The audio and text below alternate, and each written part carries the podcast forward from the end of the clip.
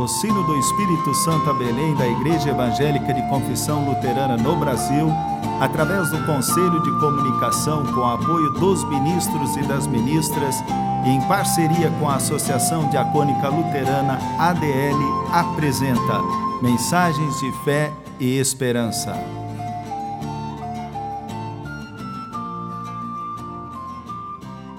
Irmãs e irmãos, a mensagem de hoje nos vem da parte do pastor Stefan Rui Krambeck, da paróquia de Vila Velha, Espírito Santo.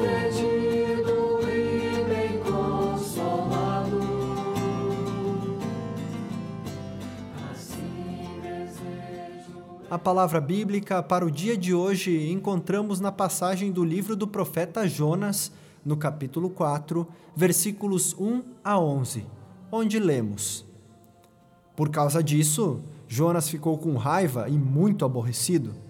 Então orou assim: Ó oh, Senhor Deus, eu não disse, antes de deixar a minha terra, que era isso mesmo que ias fazer? Foi por isso que fiz tudo para fugir para a Espanha. Eu sabia que és Deus que tem compaixão e misericórdia Sabia que é sempre paciente e bondoso e que está sempre pronto a mudar de ideia e não castigar. Agora, ó Senhor, acaba com a minha vida, porque para mim é melhor morrer do que viver. O Senhor respondeu: Jonas, você acha que tem razão para ficar com tanta raiva assim? Aí Jonas saiu de Nínive, foi para o lado onde o sol nasce e sentou-se. Depois construiu um abrigo e sentou-se na sombra, esperando para ver o que ia acontecer com a cidade. Então o Senhor Deus fez crescer uma planta por cima de Jonas, para lhe dar um pouco de sombra, de modo que ele se sentisse mais confortável. E Jonas ficou muito satisfeito com a planta. Mas no dia seguinte, quando o sol ia nascer, por ordem de Deus, um bicho atacou a planta e ela secou. Depois que o sol nasceu, Deus mandou um vento quente vindo do leste. E Jonas quase desmaiou por causa do calor do sol que queimava sua cabeça. Então quis morrer e disse: Para mim é melhor morrer do que viver. Mas Deus perguntou: Jonas, você acha que está certo ficar com raiva por causa dessa planta? Jonas respondeu: É claro que tenho razão para estar com raiva e com tanta raiva que até quero morrer. Então o Senhor Deus disse: Essa planta cresceu numa noite e na noite seguinte desapareceu. Você nada fez por ela, nem a fez crescer, mas mesmo assim tem pena dela. Então eu, com muito mais razão, devo ter pena da grande cidade de Nínive, onde há mais de 120 mil crianças inocentes e também muitos animais.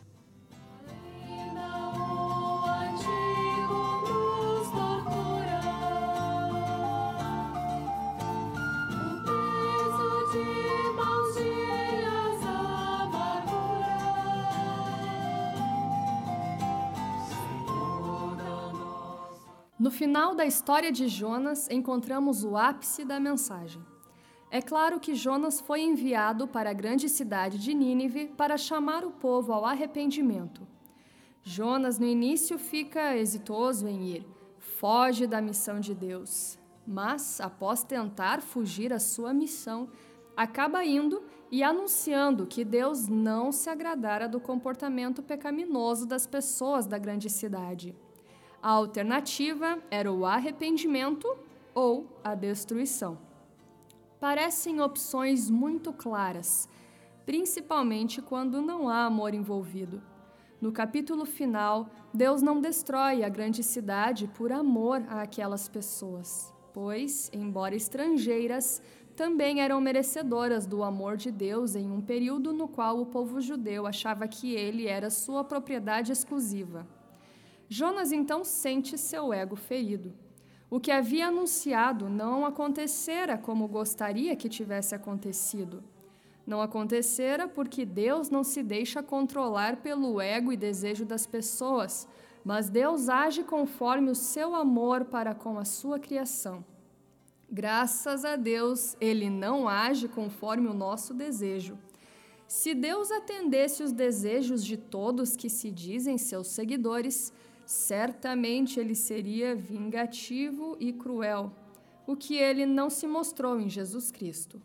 Com toda certeza, temos muitos pecados para denunciar, muitos pecados ainda mais visíveis nas grandes cidades. O caos urbano, a violência, a falta de saneamento, a especulação imobiliária, poluição, trânsito, roubos, furtos e a comercialização da fé. Para cada aspecto de uma grande cidade, também poderíamos anunciar uma contraproposta de Deus e anunciar um convite ao arrependimento. Mesmo que o caos não se transforme em utopia, ainda assim o amor de Deus supera a sua ira.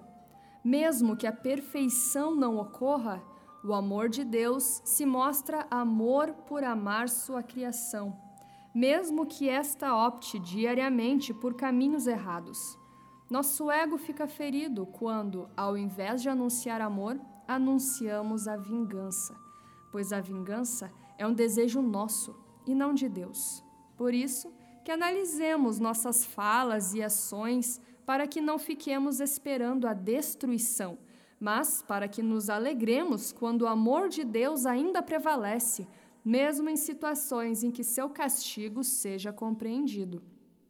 Amo a Deus porque Ele consegue amar de uma forma tão sublime que a minha rasa compreensão não me permite compreender. Amém. Bendirei ao Senhor em todo tempo, e em meus lábios seu louvor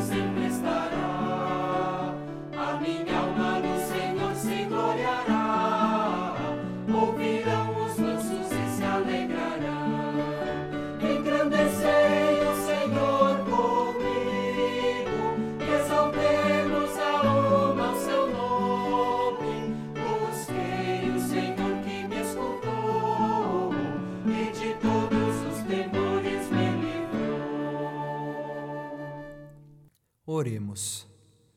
Amado Pai Celeste, o teu amor se renova em cada manhã para com a tua criação.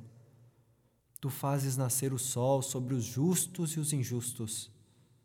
Ajuda-nos a desejar que o sol nasça também para os injustos, pois quem sabe, nesses dias, compreendam mais de ti e tua natureza amorosa. Nós precisamos de amor. Mas como viver amor se pregamos vinganças e castigos como sinônimos de tua ação? Que engano! Sinônimo de tua ação é o amor, mesmo quando imerecido. Pois todos nós experimentamos o teu amor doado gratuitamente. Ajuda-nos a olhar para o nosso próximo como irmão. Ajuda-nos a desejar o bem dele, mesmo que caminhe em direção divergente à nossa. Tira de nós o forte desejo de julgar, a necessidade de nos enaltecer em detrimento do outro como forma de nos autovalorizarmos. A autovalorização que requer a diminuição da outra pessoa é uma valorização ilusória e doentia. Como teus filhos e filhas te pedimos, ajuda-nos a nos alegrar quando a misericórdia triunfa quando a vingança não fala mais alto que o amor. Dessa forma, faze com que te sigamos e anunciemos, pois assim viveu e anunciou Jesus Cristo, que nos ensinou a orar. Pai nosso que estás nos céus, santificado seja o teu nome. Venha o teu reino, seja feita a tua vontade, assim na terra como no céu. O pão nosso de cada dia nos dá hoje e perdoa-nos as nossas dívidas, assim como nós também perdoamos aos nossos devedores. E não nos deixes cair em tentação, mas livra-nos do mal, pois teu é o reino, o poder e a glória para sempre. Amém. Irmãs e irmãos, recebam a bênção de Deus. Que o Senhor nos abençoe e nos dê um coração puro e amoroso. Um coração que deseja novas chances diariamente para todos. Que o Senhor nos dê amor para com a sua criação, de modo que a valorizemos assim como ele a valoriza. Amém. O sino do Espírito Santo a Belém apresentou mensagens de fé e esperança. Onde quer que for, irei, seja meu caminho duro, espinhoso ou inseguro, em seus braços bem seguro, aonde